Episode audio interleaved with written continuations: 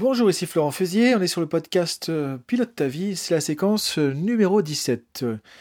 Aujourd'hui, on va parler du changement, avec la formule magique du changement. Donc on va voir ensemble aujourd'hui comment on peut faciliter le changement, donc euh, mettre en place plus facilement des changements, que ce soit des changements à titre personnel ou professionnel.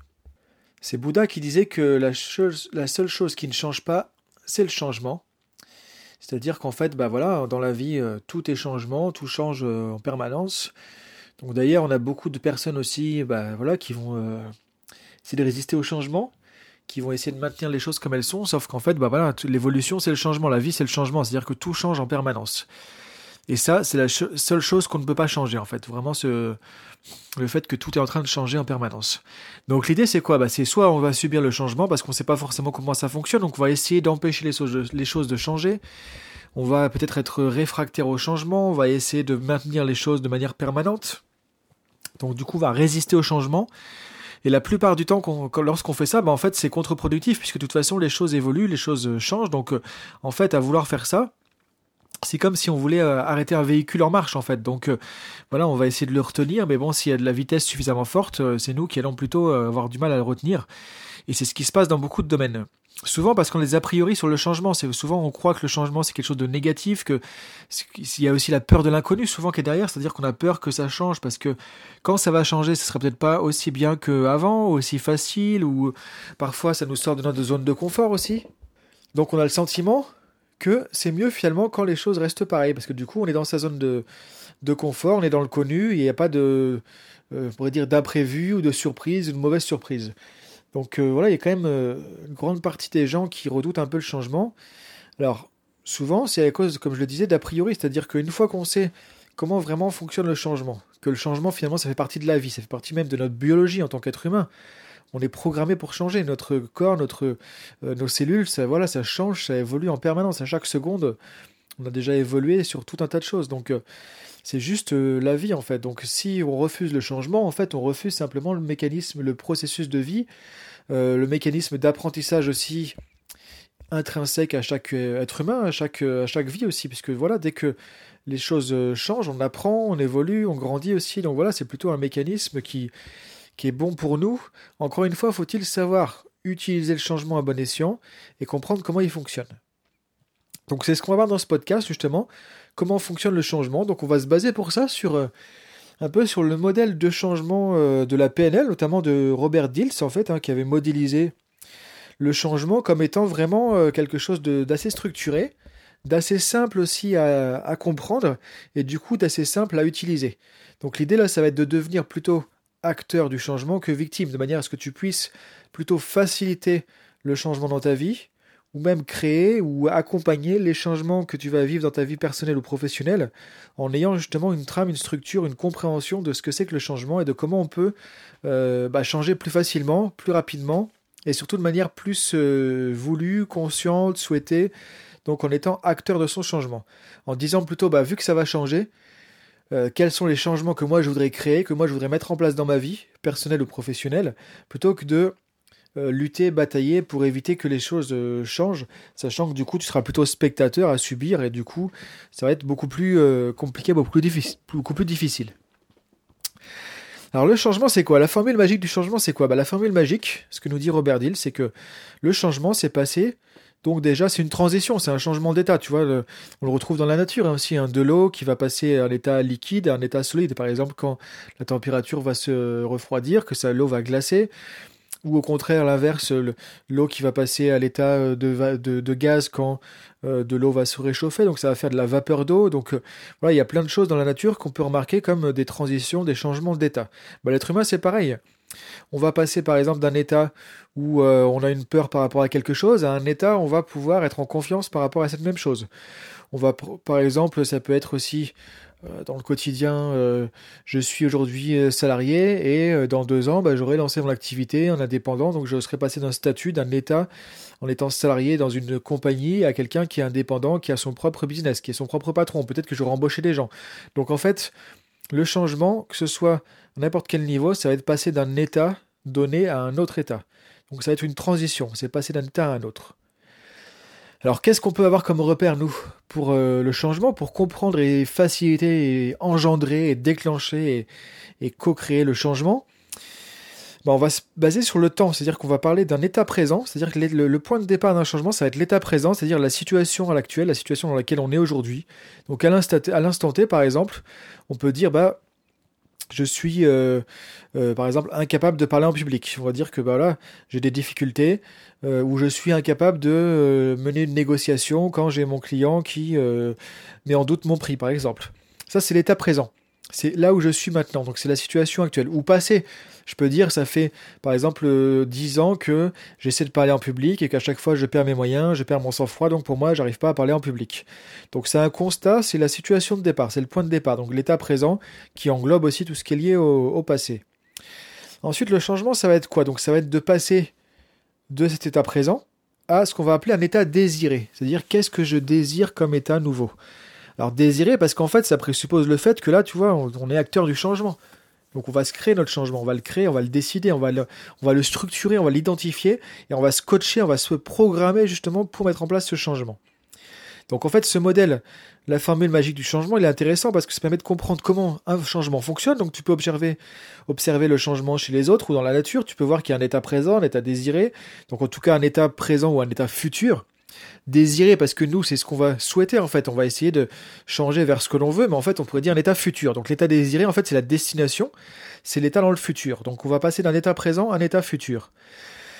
Donc pour faire ça, qu'est-ce qui va se passer? De quoi on va avoir besoin? Ben, On va avoir besoin déjà de bien comprendre quel est l'état présent sans forcément faire une psychanalyse de l'état présent et de revenir dans le passé, mais déjà comprendre quelle est la situation, qu'est-ce qu'il y a comme difficulté, comme obstacle, comme enjeu, etc. dans la situation, euh, qu'est-ce que je voudrais changer, qu'est-ce qui me convient, qu'est-ce qui me convient pas, sur quoi j'ai envie justement de faire une évolution. Et cette évolution, c'est ce que je vais vouloir retrouver dans l'état désiré, dans l'état futur justement par exemple de passer à aujourd'hui je n'arrive pas à parler en public de manière efficace ou je perds mes moyens face à un client difficile à un état futur qui serait un état désiré puisque c'est ce que je souhaite qui serait par exemple de parler en public de manière euh, euh, sereine en étant serein ou de pouvoir euh, négocier avec mon client difficile de manière efficace et, et confiante en étant confiant donc ça, c'est euh, l'état désiré, ce vers quoi je veux aller, c'est ma cible en fait. Donc ça, c'est le futur. J'y suis pas encore et justement, c'est ce que je vais prendre comme cible de mon changement. C'est-à-dire mon changement, ça va être de passer d'aujourd'hui à ma difficulté vers le futur, justement, à ce que je veux obtenir. Alors de quoi avoir besoin pour faire ce changement? Bah, Un changement, en fait, souvent, ça va être déjà, donc euh, dans l'équation, on pourrait dire que c'est l'état présent, moins les obstacles moins des obstacles. Donc on va enlever des obstacles. C'est-à-dire qu'aujourd'hui, si je suis pas encore dans mon état désiré, c'est qu'il y a des choses qui m'empêchent d'avancer. C'est qu'il y a des choses qui me bloquent. Ça peut être des, euh, des peurs, ça peut être des, euh, euh, des croyances limitantes, me dire que je suis pas capable, croire que c'est impossible de le faire. Ça peut être des a priori aussi sur certaines choses. Donc aujourd'hui, si j'ai pas encore réussi, c'est qu'il y a des obstacles qui m'empêchent d'avancer. Donc le modèle du changement va nous dire justement d'identifier quels sont quels sont ces obstacles qui aujourd'hui font que je n'ai pas encore changé la situation, que j'ai pas réussi encore à passer de l'autre côté? Donc euh, le changement, c'est comme si je passais de l'autre côté de la rivière. Donc tu vois, je suis sur une rive, je veux passer de l'autre côté. Sauf qu'aujourd'hui, euh, peut-être que mon bateau, bah, il est, euh, il a un trou, il est cassé, et donc du coup, bah, si je prends mon bateau, je coule. Ou peut-être que mon bateau, j'ai pas assez d'essence pour pouvoir passer de l'autre côté. Il manque quelque chose. Donc voilà, il y a des obstacles aujourd'hui qui font que, ou peut-être que je n'ai pas suffisamment confiance en mon bateau, alors qu'il pourrait très bien faire cette traversée aussi. Sauf que moi, je crois, je suis convaincu qu'il n'est pas assez bon pour traverser. Ou peut-être que je crois que cette traversée est trop dangereuse. Et j'ai peur de passer à l'eau, alors qu'en fait, il n'y aura peut-être pas de danger. Donc ça, tu vois, ça peut être des a priori aussi, c'est souvent des croyances limitantes, hein, ce qu'on appelle des croyances limitantes, donc des, des idées que je vais avoir qui vont m'empêcher d'avancer. Donc ça, c'est les obstacles. Donc l'idée, c'est d'identifier quels sont les obstacles aujourd'hui qui m'empêchent ou qui m'ont empêché jusqu'à maintenant de changer la situation. Ensuite, le changement, c'est quoi? Ça va être d'ajouter, pour dépasser, à la fois pour dépasser ces obstacles, et à la fois pour avoir ce dont j'ai besoin pour passer de l'autre côté, on va aller chercher ce qu'on appelle des ressources. Ressources, c'est quoi? C'est par exemple, bah, mon bateau, si j'ai pas de rame, tu vois, je, tu vas pas pouvoir traverser de l'autre côté. Donc là, ou un moteur. Donc les ressources, ça peut être quoi? Ça aller chercher un moteur, mais mon moteur, il faut mettre de l'essence. Si j'ai pas d'essence dans mon moteur, je vais pas pouvoir passer de l'autre côté non plus. Donc les ressources, ça va être ce que je vais pouvoir aller chercher ou utiliser de mon environnement. Donc là, on va parler de ressources externes, ce que je peux prendre de l'extérieur dans mon environnement qui va m'aider à avancer vers mon objectif, vers l'état désiré, à passer de l'autre côté. Donc ça peut être effectivement le moteur, faire le plein d'essence du moteur, prendre des rames, prendre un gilet de secours, euh, prendre peut-être un cours de pilotage de bateau pour pouvoir savoir comment l'utiliser pour traverser de l'autre côté. Donc ça, ça va être des ressources, alors notamment externes, donc ce que je peux prendre de l'extérieur, ce que mon environnement met à ma disposition, ce que je vais aller chercher, ce dont j'ai besoin. Ça peut être, par exemple, dans le cas de parler en public, ça peut être par exemple faire un stage de prise de parole en public. Donc là, c'est une ressource externe. Je vais faire une formation pour apprendre à parler en public de manière plus évidente, à gérer mes émotions, à gérer mon élocution. Et donc, du coup, à ce moment-là, je vais avoir des ressources externes qui vont m'aider à dépasser les obstacles et à passer de l'autre côté, qui est à l'état désiré d'arriver à parler en public de manière efficace. Il y a d'autres ressources aussi, ce qu'on appelle les ressources internes. Ressources internes, c'est quoi? C'est ce qu'on peut trouver à l'intérieur, c'est ce que tu as à l'intérieur de toi. Ça peut être à la fois des émotions positives, ou ça peut être à la fois aussi des pensées positives, ou des croyances ressources qui vont t'aider. Ça peut être par exemple chercher de la confiance en soi, ça peut être chercher euh, du calme, chercher de la motivation, chercher de la bienveillance, chercher de la détente. Donc c'est quelle émotion positive, par exemple, je peux contacter, à laquelle je peux me connecter, qui va m'aider à passer de l'autre côté. Donc effectivement, si j'ai plus confiance en moi, je vais plus facilement pouvoir passer de l'autre côté et atteindre l'état désiré. Par exemple. Donc quelles sont les ressources internes dont je vais avoir besoin? Ça peut être aussi des croyances positives. Me dire que bah oui, dans tous les cas, euh, si j'ai pris mon cours effectivement de pilotage de bateau, bah, je suis capable d'aller de l'autre côté. Ou de croire que j'ai toutes les capacités en moi pour pouvoir, euh, je dirais, la négociation avec mon client difficile. Donc voilà, il y a ce que je crois par rapport à moi, mes capacités, etc. À la fois, ça peut être un obstacle, les croyances, si elles sont limitantes, me croire que je ne peux pas, par exemple, croire que c'est pas possible, ou croire que c'est possible et que j'ai les capacités, par exemple. Donc ça, les ressources internes, ça peut être aussi des croyances. Ça peut être aussi des choses qui vont me motiver. Ça peut être de me faire une image de mon objectif ou de mon état désiré qui va être motivante et qui va me donner envie d'y aller. Si quand je pense à mon objectif, à mon état désiré, j'ai une image qui me motive et qui me donne envie d'y aller, qui me donne de l'énergie, bah c'est une ressource interne, ça va m'aider à avancer. Donc voilà, l'état présent, moins les obstacles, plus des ressources, ça va me permettre d'aller de l'autre côté à l'état désiré. Maintenant, il y a un autre facteur. En fait, on va prendre les obstacles, les ressources, et on va les euh, diviser d'une certaine manière. Voilà, si on voulait une formule un peu mathématique, on va en tout cas les mettre en rapport à ce qu'on va appeler l'écologie. L'écologie, c'est quoi?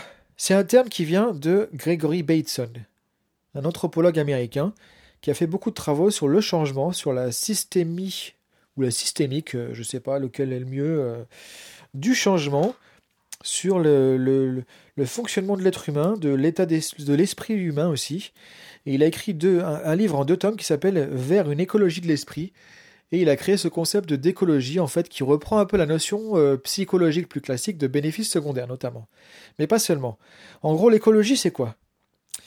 C'est le fait que quand on va faire un changement, donc passer d'un état présent à un état désiré, en fait, on va obtenir des avantages de l'état désiré, évidemment, puisque c'est ce qu'on veut. Donc, quand je serai plus à l'aise pour parler en public, je serai content, je serai satisfait, je serai épanoui, etc., etc. Plutôt positif.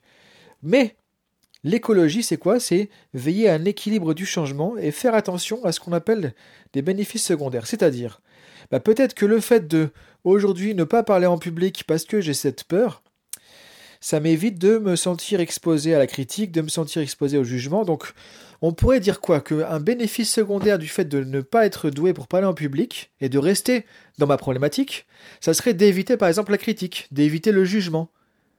Donc ça, c'est ce qu'on va appeler dans l'écologie des avantages à ne pas changer ou les bénéfices secondaires. Donc on pourrait dire que dans ma situation, un avantage à ne pas changer la situation, donc à rester bloqué avec cette peur de parler en public, ça serait bah, d'éviter de m'exposer, d'éviter d'être critiqué.